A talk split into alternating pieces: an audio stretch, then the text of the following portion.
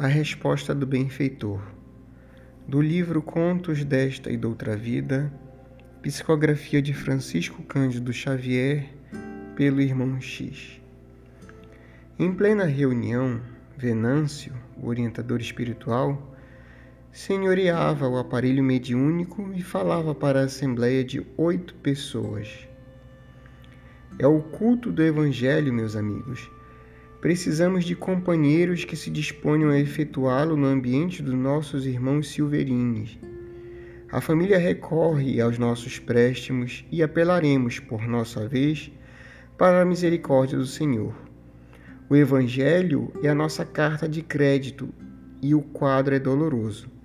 Cinco jovens obsidiados. Imaginem-se vocês no lugar desses pais de coração aflito a palavra da Boa Nova, porém, transformará o clima doméstico. Com o ensinamento de Jesus, os desencarnados menos felizes mostrar-se-ão tocados de remorso, e os amigos que nos propomos socorrer encontrarão forças multiplicadas para a sustentação da paciência. Para isso, nós, os humildes trabalhadores espirituais, Necessitamos das vozes e das mãos de vocês. Estimaremos assim ouvi-los a respeito do assunto. Quem do grupo é capaz de ajudar-nos nesse cometimento? Basta estejamos na casa dos Silverini duas horas por noite, duas vezes por semana. Ninguém respondeu. Venâncio, contudo, voltou à carga perguntando nominalmente: Que me diz César? E César, que era o diretor da equipe, gaguejou: E eu, meu amigo, realmente não tenho qualidades. Sou um lobo em pele de ovelha.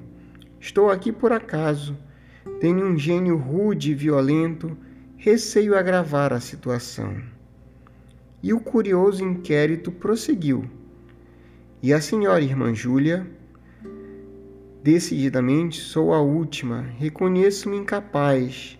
Em casa todos me dizem descontrolada e falastrona, respondeu a dama referida.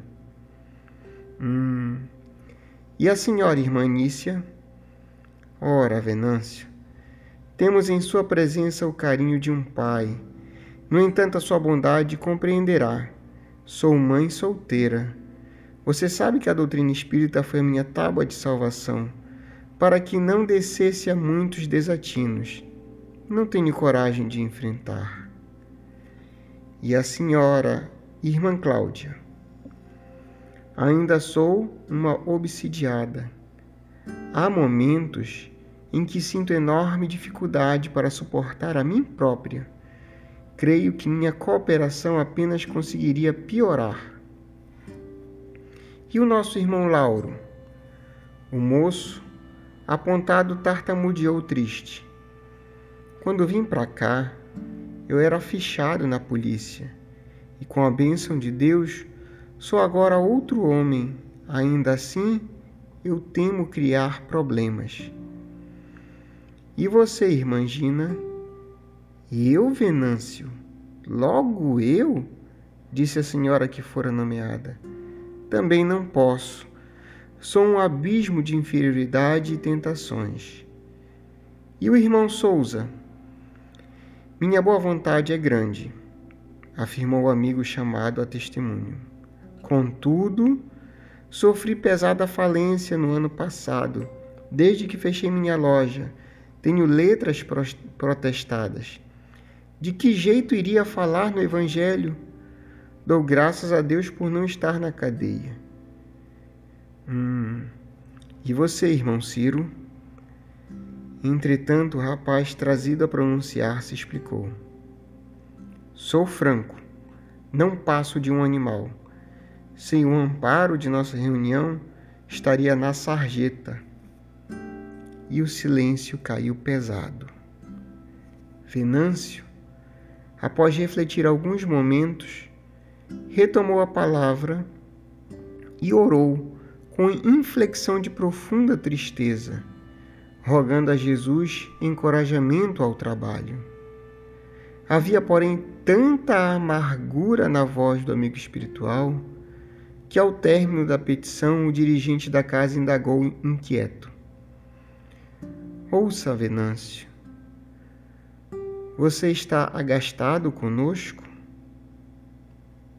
Em que o benfeitor replicou: De modo algum. E acrescentou: Cada um dá o que tem. Sei que experimentam grandes obstáculos.